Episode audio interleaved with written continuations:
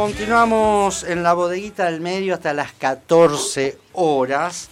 Y como decíamos al principio del programa y lo estuvimos comentando, ayer se presentó en la sala Luz y Fuerza eh, el Frente Amplio por la Soberanía. Eh, sus candidatos, sus candidatas de toda la provincia estuvieron eh, conjuntamente con Carlos Delfrade, el diputado provincial que encabeza la lista para estas elecciones, a renovar su banca de diputados. Está del otro lado de la línea. ¿Qué tal, Carlos? ¿Cómo te va? Hola, Jorge, ¿cómo le va? Buenos días. Muy bien, muy bien. Estuvimos ayer en la sala, sala completa. Sí, sí, te, te vimos y la verdad que me dio una gran alegría y lo que vos decís, sala completa, es maravilloso porque de arriba se veía que la entrada a lo que significa luz y fuerza por los costados estaba abarrotada de gente y la verdad que eso fue maravilloso, sorprendente y nos da mucha alegría, mucha esperanza para lo que va a pasar el 16 de julio. Además, había gente en la calle, en la puerta, que no podían entrar a la sala. Sí, eso me pareció, insisto, algo increíble, son las hermosas sorpresas que te da la vida. Ayer la, eh, tu compañera en un momento de la Cámara de Diputados, Mercedes Meyer, tiró una pregunta y me parece interesante para reflexionarla con vos. ¿Qué se juega en estas elecciones? ¿Se juega la política al servicio del poder económico o la política al servicio de la gente? Esto es lo que es fundamental al servicio de un proyecto de total extranjerización y definir la Argentina como semicolonia o recuperar lo nuestro para las mayorías. Se juega nada más y nada menos que eso. No solamente a nivel nacional, sino también a, nivel provincial y a nivel municipal. Por eso para nosotros es tan importante esto que decimos como un latiguillo permanente de recuperar lo nuestro.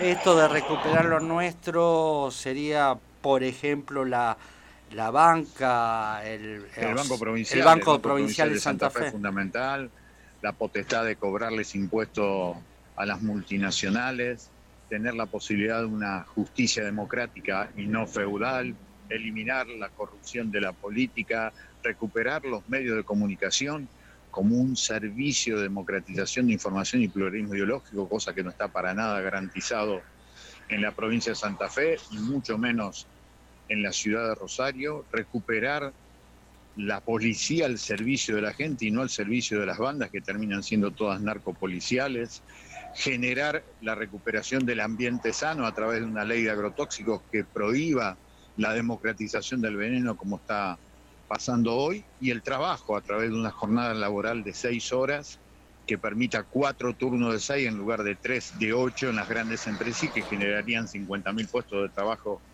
estables y en blanco. Son todos proyectos de ley que necesitamos seguir haciendo fuerza para que salgan y realmente le transformen la vida a nuestra gente. ¿Por qué decir narcopoliciales?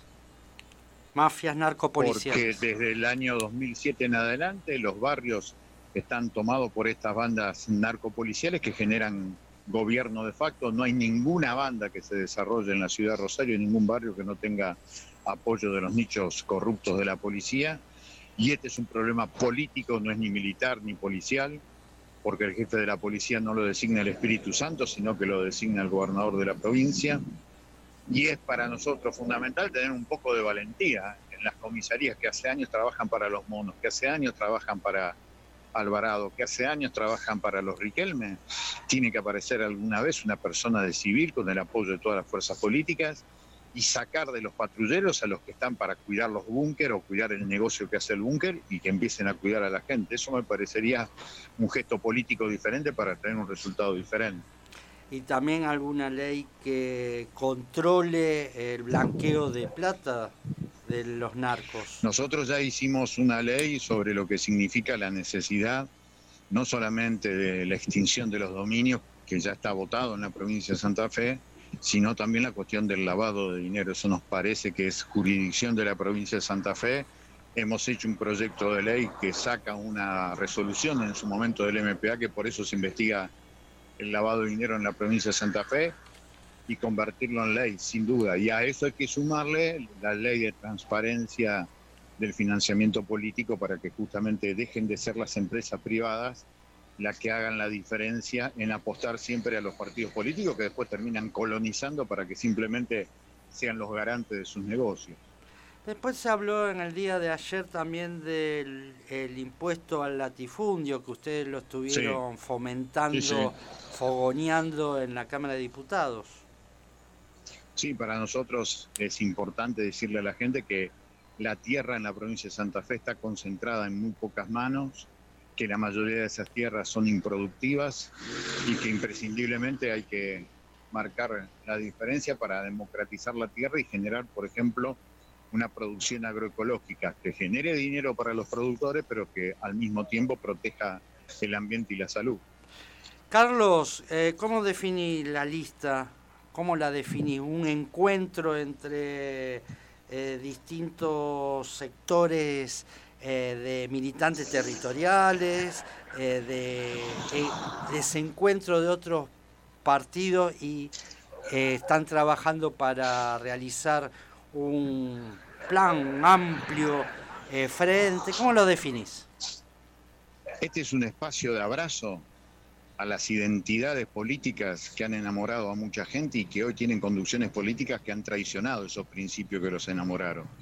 Este es un espacio de encuentro para los peronistas que siguen creyendo en las tres banderas históricas, para los radicales que siguen creyendo en la República, para el socialismo que sigue creyendo en que la ética es el motor de la política, para los cristianos que siguen creyendo que el cristianismo es el que echa a los mercaderes del templo y no solamente el que le ofrece la otra mejilla al que ofende. Este es un espacio de encuentro para las izquierdas que saben que deben de dejar de ser minoritarias para alguna vez construir mayorías. Este es un espacio de encuentro abierto, amplio y que se propone gobernar la provincia en el año 2027. Carlos, te agradezco que nos haya atendido. Sé que estuviste o estás todavía en el primer encuentro federal de la soberanía, por eso te agradecemos que nos haya atendido. Un gustazo, hasta cualquier momento Jorge y gracias por haber ido ayer. No, gracias a vos. Hasta la próxima.